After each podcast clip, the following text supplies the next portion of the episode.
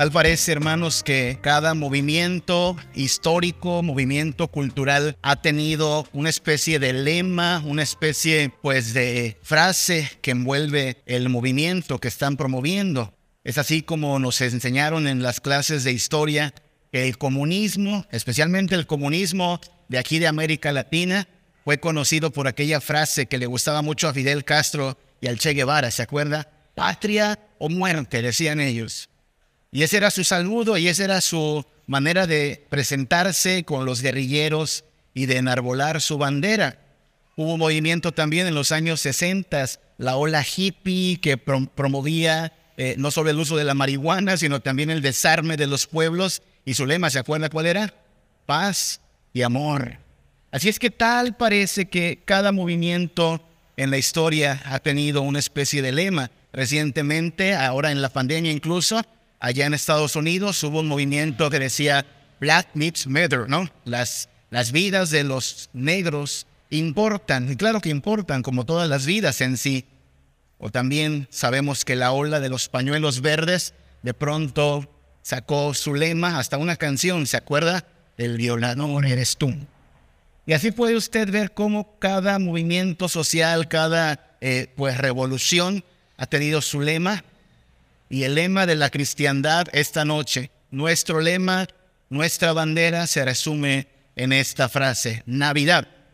De hecho, feliz Navidad.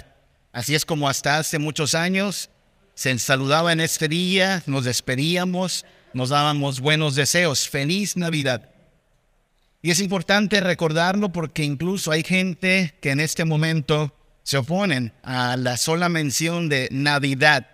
Usted sabe, lo hemos dicho y lo puede ver en los medios y en la cultura que nos rodea. Hoy es mejor decir felices fiestas por lo políticamente correcto. Ya sabe, no todos son cristianos, hay algunos paganos, hay algunos ateos, hay algunos secularistas, que si usted les dice feliz Navidad, muy posiblemente ya haya gente que le responda, porque no respetas, que no sabes que no todos creemos en tu Dios, que no sabes que habemos gente, ya sabe, se las dan de cultos, se las dan de intelectuales, se las dan de gente que piensa, porque por cierto dicen que la religión es para las mentes débiles, que la religión es el opio de los pueblos, inventos nuestros. Bueno, he aquí el punto de esta celebración, que no estamos hoy conmemorando un cuento de hadas, una leyenda, no estamos aquí celebrando un invento de nuestra religión, estamos celebrando un evento histórico. Cualquier otra religión tendrá que justificar su credo, porque es medio raro pensar en otras religiones que no puede ubicarse su punto en la historia. Pero esta religión, la religión cristiana, hermanos míos, tiene un punto en el cual apareció en la historia nuestro fundador Jesucristo. Belén de Judea, hace más de dos mil años, un niño nace y a partir de que este niño viene comienza una revolución en el pueblo de Israel. Termina muriendo 33 años después aproximadamente en la cruz. Nunca se encontró el cuerpo. Los discípulos dicen que resucitó, pero hasta el día de hoy miles y millones de personas dan testimonio de que esto no es un invento. De manera que decir hoy más que nunca feliz Navidad, por supuesto que es una, un, un clamor y una frase de resistencia, ante el mundo que quisiera callar la verdad, ante el mundo que quisiera callar nuestra voz de creyentes, hemos de mantenernos firmes en este punto. No es un invento, no es una leyenda, es un evento histórico tan trascendental que usted puede verlo. Incluso los libros de historia hablan de un antes y después de Cristo. También eso ya lo quieren borrar, ya quieren poner antes y después de nuestra era, porque el nombre solo de Cristo les molesta. Y por eso hoy más que nunca debemos hablar de Jesucristo. Claro, estamos hoy todavía en lo que llamaríamos vísperas de Navidad, ¿no? Navidad en el calendario litúrgico es propiamente mañana, así es que mañana en la mañana será un feliz Navidad. Nosotros estamos hasta esta noche en la temporada de Adviento. Adviento es una temporada de preparación Adviento significa venida, advenimiento. Y de hecho nosotros estamos esperando el segundo adviento, la segunda venida de Cristo. cuando Él vendrá a juzgar a los vivos y a los muertos. Un elemento tradicional de esta temporada, y lo tenemos aquí enfrente, es esta corona, la corona de Adviento, que es un símbolo, ¿sabe? A mí me sorprende que de la Navidad hoy tenemos detractores tanto fuera, que quisieran que nos callemos, como incluso dentro de la iglesia. No sé cuánto usted se ha topado con personas que dicen que son cristianos, que creen en Jesucristo, que creen en el Evangelio, pero que estarían diciendo que lo que hacemos esta noche, en esta hora, está equivocado y está errado, porque los cristianos no deberían celebrar Navidad. Hemos llegado al punto en el cual discutimos quizá por cosas que no son edificantes. Y, el punto está aquí, hermanos. ¿Qué hay de malo en celebrar el nacimiento del Hijo de Dios? Si los ángeles lo celebraron, si los pastores lo celebraron, si José y María se alegraron con esto, si el mismísimo Juan el Bautista se alegró con esto. Y si no nos estuviésemos tomando hoy tiempo para enaltecer a nuestro Señor, ¿qué otro sentido tendría esta noche? Estamos aquí porque este es el día que en el calendario hace mucho tiempo la iglesia dijo vamos a celebrar el nacimiento de Jesús. Por supuesto, no es el día exacto. Nadie está diciendo que Jesús nació un 25 de diciembre, ni tampoco estamos diciendo que nuestras velas o el nacimiento que alguien haya puesto en casa o el pino de Navidad son objetos de culto. Nada de eso. Es más, usted lo sabe, el año pasado, año 2020, no tuvimos esta reunión porque dijimos todavía es muy pronto, hay que cuidarnos. Este año parece que el Señor nos está permitiendo tener esta reunión con bastante tranquilidad. Y es más, hermanos, no sé si ya se dio cuenta, pero apenas este es nuestro primer culto nocturno después de casi dos años. ¿Lo había notado? Nos hemos estado reuniendo solo en las mañanas.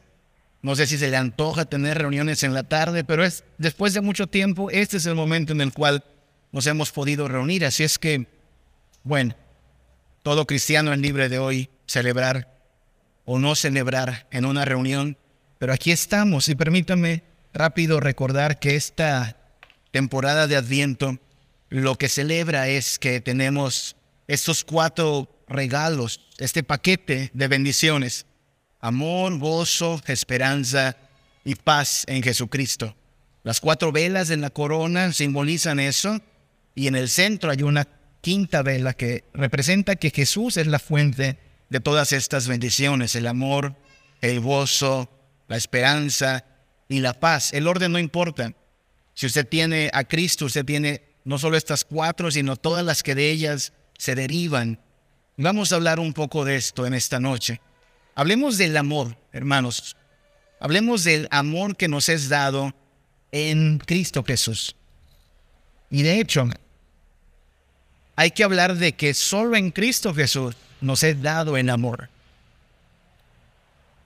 Algunas veces se ha preguntado cualquiera de nosotros e incluso los incrédulos con este problema del pecado. Ya sabe, el problema del pecado siempre es, es un problema para nosotros si pensamos que Dios todo lo hace bien, que Dios todo lo hace perfecto que esta historia está en manos de Dios. De hecho, somos una iglesia que cree en la supremacía y soberanía de Dios, de tal manera que nada acontece por casualidad. Pero entonces llegamos a Génesis capítulo 3, donde Adán y Eva, ¿se acuerda de la historia? Comen el fruto que no debían comer y cae toda la raza humana en pecado. Y ahí es donde los incrédulos, y a lo mejor usted y yo también, por motivos de nuestra falta de confianza en Dios, empezamos a preguntar, caramba, ¿por qué Dios, que se supone que es perfecto, que se supone que es santo, que se supone que nada se le escapa, bueno, ¿qué no vio venir este asunto? ¿Qué no vio que esa Eva iba a ser terca y que ese Adán iba a ser testarudo? ¿Por qué? ¿Por qué permitió que ese pecado ocurriera? Pues bien, hermanos, gran parte de la respuesta está en este día que hoy celebramos el nacimiento de Jesús, Navidad. Es un hecho que si no hubiese ocurrido la caída, ese primer pecado, estaríamos en una condición de inocencia, por supuesto. Pero hoy más que nunca, sabiendo que el Hijo de Dios se ha encarnado, podemos responder a una pregunta que Adán y Eva nunca habrían podido responder si no hubieran caído en pecado. Y la pregunta es esta.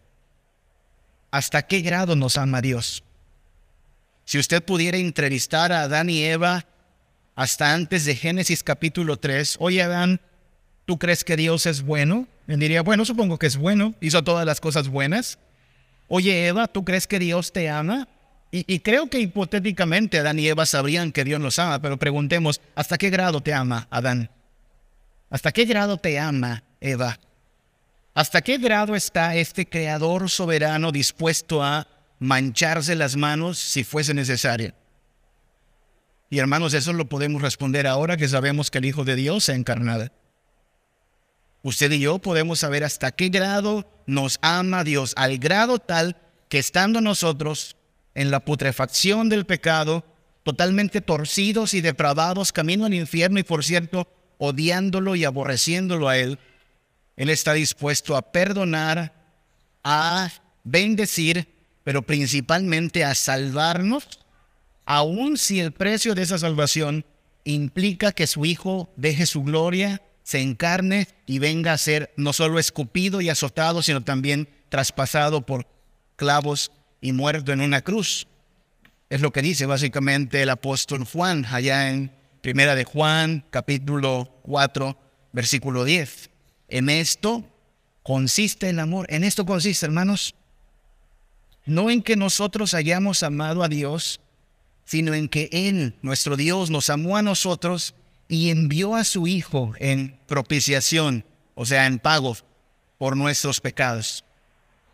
La humanidad puede saber hasta qué grado Dios nos ama. Dios nos ama hasta el grado del sufrimiento y del sacrificio. De hecho, a partir de eso, usted y yo sabemos que esa es la medida del amor. Hoy mucha gente habla del amor como si fuera un asunto de palabras, poemas de amor, canciones de amor, cartitas de amor. Bueno, eso es bastante sencillo de hacer. Pero el calibre del sacrificio, el calibre de incluso el despojarse de uno mismo por amor a los demás, ese nos lo enseñó Jesucristo. Así es que hoy celebramos el amor de Dios, pero no solo el amor de Dios, sino también el gozo, el gozo que nuestro Señor Jesús nos vino a dar. Gozo. ¿Sabe? Una de las primeras personas que se gozó con el nacimiento o el futuro nacimiento de Jesús fue una criatura que aún no había nacido. La Biblia nos dice que Jesús nació pero tenía una tía llamada Elizabeth, ¿se acuerda? Y un tío llamado Zacarías. Y ese Zacarías y Elizabeth, por fin, después de mucho tiempo, pudieron tener un bebé. A los seis meses de que estaba embarazada ya Elizabeth, el ángel Gabriel va y le anuncia a María que va a ser también mamá y mamá del mismísimo Hijo de Dios. Así es que María va a visitar a Elizabeth y la Biblia nos dice allá en Lucas capítulo 1, versículo 44, que tan pronto llegó la voz de María saludando a Elizabeth, dice ella, la criatura saltó de alegría en mi vientre. ¿Qué le parece?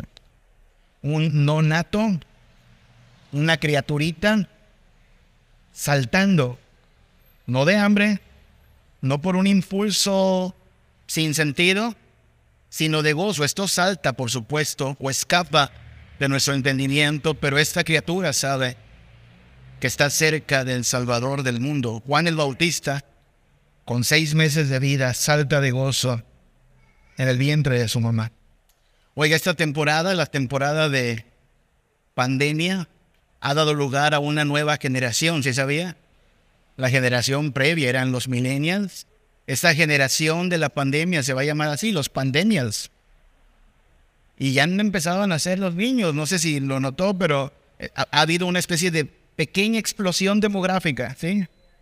Así es que de algo ha servido este eh, encierro en casa. Recientemente, de hecho, ¿quién es acá? Juanito, ¿no? Juanito, ¿dónde estás, Juanito? Tu, tu bebé es pandemia, ¿no? ¿Y también el tuyo, Helmin? Pandemia, sí, y hay más aquí, ¿no? ¿Quién más? Sí, sí, el de Adriel también es pandemia. Y el que viene, el Janet, va a ser pandemia. Sí, no les da miedo, hermanos. Sí, da miedo. Es normal que dé miedo. ¿Qué, ¿Qué mundo le está tocando a nuestros niños? Oramos por sus hijos, ¿ok? Hay que orar por las familias del príncipe de paz. Y por nuestros niños. Ya de por sí, antes de la pandemia, todos nos preguntamos eso. Hace unos días Martita y yo platicábamos de esto, ¿no? Martita decíamos, ay, los chaparritos, parece que vinieran nada más a sufrir a este mundo. Se enferman, hay que andarlos cuidando, porque usted sabe, ya no estamos en aquella época en que te mandaba tu mamá a la tienda y, caminabas tres cuadras y regresabas como si nada. No, no, no, no, no. Hay secuestro, hay maldad, hay perversidad, hay miseria, hay enfermedad. Da miedo pensar que este mundo está tan lleno de, perversidad, de, de maldad. Sin embargo, aquí tenemos a un bebito saltando de gozo. No ha nacido y ya ha experimentado el gozo. Y ese gozo no proviene del hecho de que va a nacer en una cuna de oro. Ese gozo no proviene del hecho de que va a tener ya asegurado los pañales y la leche y los juguetes, cosas que son buenas, sino que ese gozo viene de saber que su Salvador está en ese vientre y que nacerá. Hermanos, si este día no hubiera ocurrido, es decir, si, si la Navidad no hubiese acontecido, no tendríamos nada que celebrar hoy. De hecho, ¿sabe qué? Podríamos decir lo mismo, esta vida no tiene sentido, no vale. Vinimos a este mundo a padecer dolor, tristeza, ansiedad y, como mucha gente concluye, esta vida apesta. No sé si ya vio las noticias, pero en Yucatán, para mediados de noviembre ya habíamos superado el índice de suicidios del año pasado. O sea, este año, ahorita ya tenemos más suicidios que el año pasado y faltan todavía unos días para que acabe el año. Porque es entendible cuando Cristo está ausente de tu vida, ¿qué sentido tiene la existencia? Ninguno. Estás vacío todo el tiempo. No hay gozo. Pero cuando sabes que Cristo ha nacido, cuando sabes que tu Salvador existe y que tu vida puede ser saciada en Él, entonces hay gozo. No quiere decir que ya no existe la maldad, hermanos. Hay maldad en este mundo. Hay miseria hay dificultad, de hecho hay hasta muerte. Pero este Hijo de Dios lo ha cambiado todo, ha hecho que en medio de tanta adversidad, en medio de tanta dificultad, tengamos gozo. Los ángeles lo corroboran en su anuncio. Cuando los ángeles anuncian el nacimiento de Jesús, le dicen eso a los discípulos. No temáis, Lucas 2.10 al 11. No temáis, porque he aquí os doy nuevas, o sea, noticias noticias de gran gozo. Gozo. Que serán, fíjese para quiénes son estas noticias. Para todo el pueblo. Que ha nacido hoy en la ciudad de David un Salvador que es Cristo el Señor. Los ángeles están dando buenas noticias, pero hay algo más aquí que decir. Son buenas noticias para todos, para todos. Porque usted sabe, hay buenas noticias para algunas personas. Para algunas personas. Manejaba la semana pasada por acá, por el periférico, hacia la zona norte, que es la zona, ya sabe, más de la ciudad, y veía un desplegado que decía oferta. Unos departamentos que estaban de oferta de 1.5 millones de pesos a 1.3 millones de pesos. Dije, bueno, a lo mejor me alcanza con ese descuentazo, ¿no? Sí, esa, esa, es una buena noticia, pues sí, para quien tenga más de un millón de pesos, sí. Pero lo siento, la gente, pues la gente de acá del sur, no sé usted, pero yo no, no tengo puntos en Infonavit para eso, ¿no? Entonces, son buenas noticias, claro que sí, pero no nos alcanzan a todos, ¿no? Acaban de decir, buenas noticias, ya Estados Unidos ha, ha abrido otra vez este año los vuelos comerciales, qué bueno, pero para ir a Chuncanal no necesito ir en autobús, ¿no? Ni en avión. Entonces, son buenas noticias, claro, pero para quien ande viajando, pero no todos viajamos, no todos compramos grandes departamentos. Estas buenas noticias son, en cambio, para todo el pueblo. Seas pobre, seas rico, seas blanco, seas oscuro, vivas en el norte o vivas en el sur, hayas ido a la universidad o apenas sepas leer.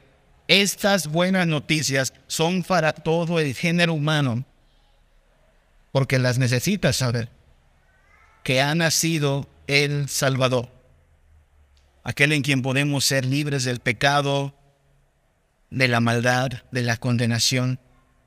Este Hijo de Dios nos ha traído gozo. Interesante hablar de gozo en esta noche, hermanos, porque tal pareciera que todas las fiestas que en un momento, si no es que ya empezaron las pachangas, tienen el propósito de darnos gozo, ¿no es así? Tanto se espera este día porque va a haber juerga, porque va, va a haber fiesta, porque vamos a enfiestarnos, dicen. Y al rato el compadre saca el karaoke y empiezan. ¿Y cómo terminan esas pachangas donde Cristo no está presente? ¿Se ha dado cuenta? Chillando, cantando los caminos de la vida, cantando que viva mi desgracia, llorando. Y tan pronto se acabe la caguama o el pomo, la droga o lo que sea que hoy tengan en abundancia para celebrar, se descubre lo mismo. Eso es todo tu fiesta sin Cristo? ¿Qué sentido tiene? Llega el 26 y estamos igual de vacíos. Y viene la cuesta de enero y se pone peor. Es decir, solo en Cristo y únicamente en Cristo nuestro gozo permanece, hermanos. Claro, no es un gozo desbordante que estemos acargando, también enfrentamos dificultad y sí, también lloramos. Pero sorprendentemente, ya despertó Sorprendentemente hay gozo. Así llegue enero, así llegue febrero, hay gozo. No solo hay gozo, hay esperanza. Déjeme aclaro rápidamente esta palabra según la Biblia, esperanza. Esperanza significa en la Biblia certeza, hermanos.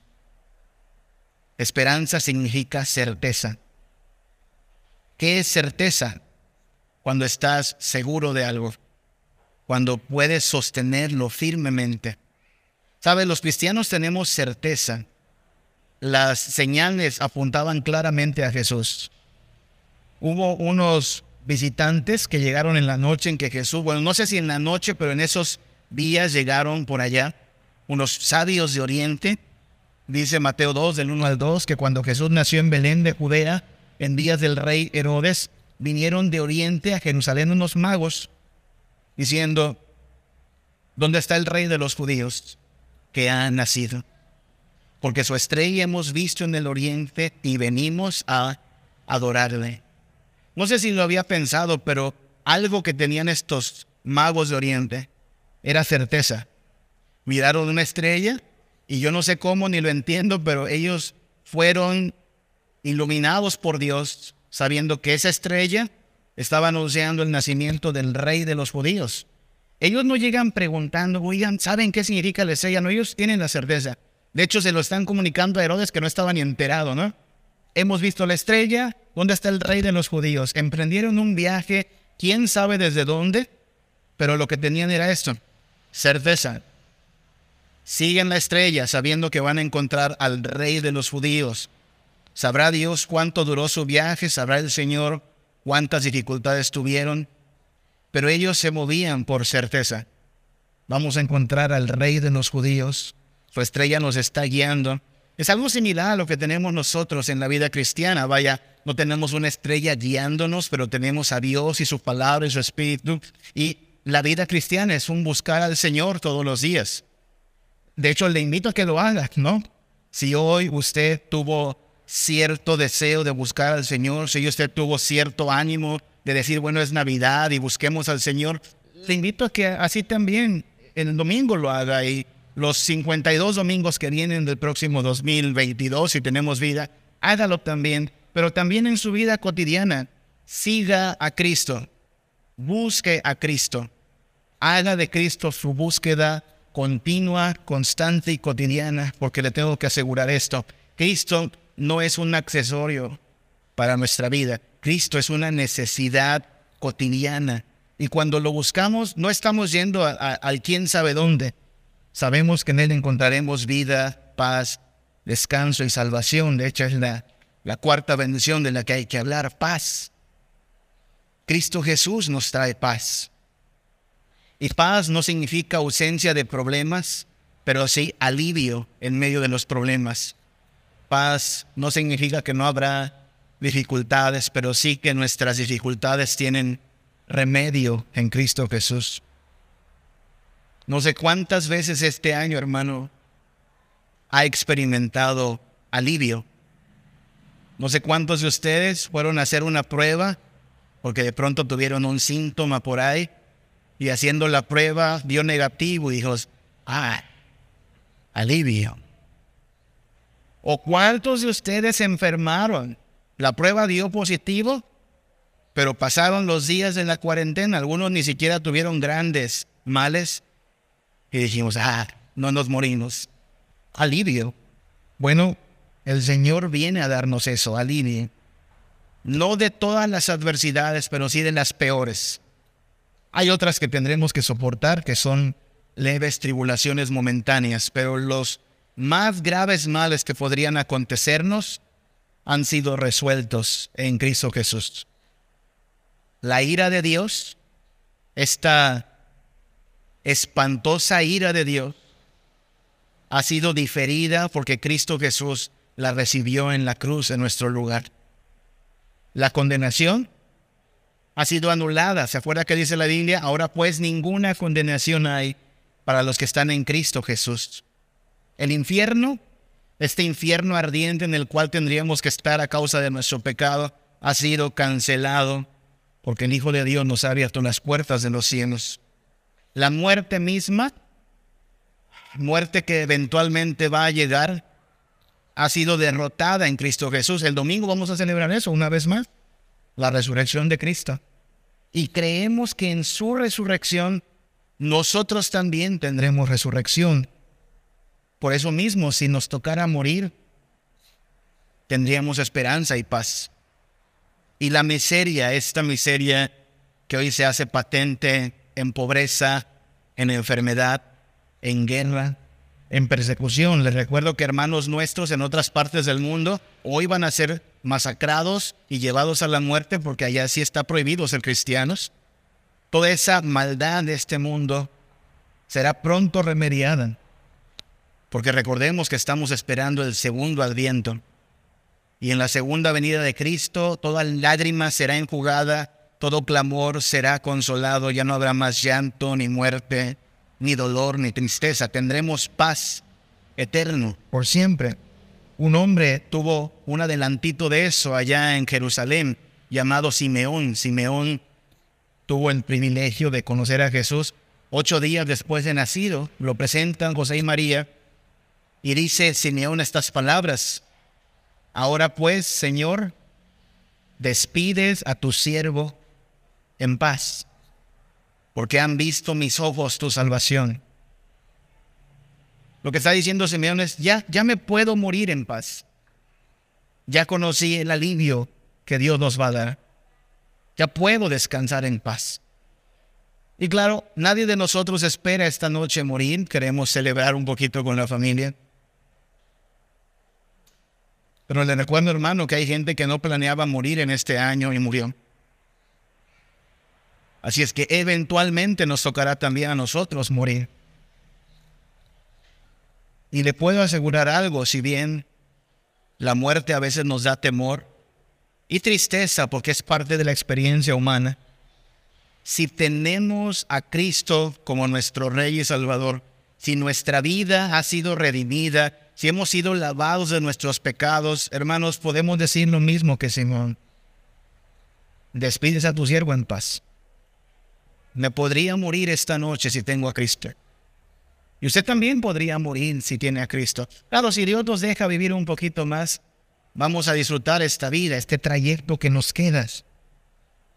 Pero salimos ganando. Vivir es Cristo y morir es ganancia.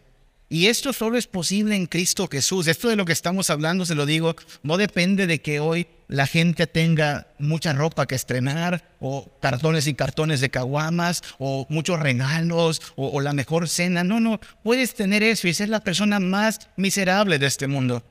Esto está disponible única y exclusivamente en Cristo Jesús. Amor, gozo, esperanza y paz, no de a poquito, no pichicateramente, sino en abundancia, para cada día, para cada situación, incluso en la misma muerte. Estas cosas no son aseguradas. El Señor nos ama, de eso no hay duda. Su gozo es inagotable, su esperanza es segura y tendremos paz eterna en Cristo Jesús. Ahora de lo que se trata es de eso, hermanos míos, de poner los ojos en Jesús. No, no quite la mirada de Jesús. No se desvíe de Jesús. Aun si este año van a venir más pruebas y dificultades que ya me vendrán, no despeguemos nuestra mirada de Jesús. Enfoquémonos en Él, como dice Hebreos, ¿no? Puestos los ojos en Jesús, el autor y consumador de nuestra fe, corramos con paciencia la carrera que tenemos por delante. Este es el Jesús que nos salva.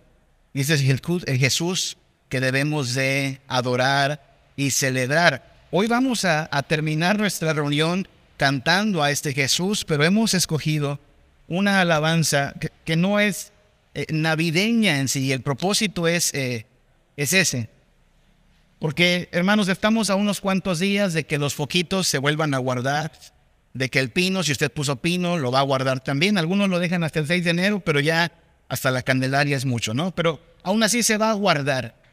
Y los juguetes van a perder su olor a nuevo y la ropa ya no va a ser para estrenar. Y hermano mío, aún si ya no es Navidad, aún si ya no es Epifanía o si ya nos comimos los tamales, hermano, no quite la mirada de Cristo Jesús. Mantenga la mirada en Cristo Jesús. Haga de Él su amparo, su fortaleza, su todo en todo y aferrémonos a Él de manera que el gozo, la paz, la esperanza y el amor de Cristo nos mantengan firmes, pase lo que pase, y nada nos robe su gozo y la esperanza que tenemos en su salvación. Tú dejaste tu trono y corona por mí al venir a Belén a nacer. Mas a ti no fue dado el entrar en mesón y en pesebre te hicieron nacer. Ven a mi corazón, oh Cristo, pues en él hay lugar para ti. Ven a mi corazón, oh pues en él hay lugar para ti.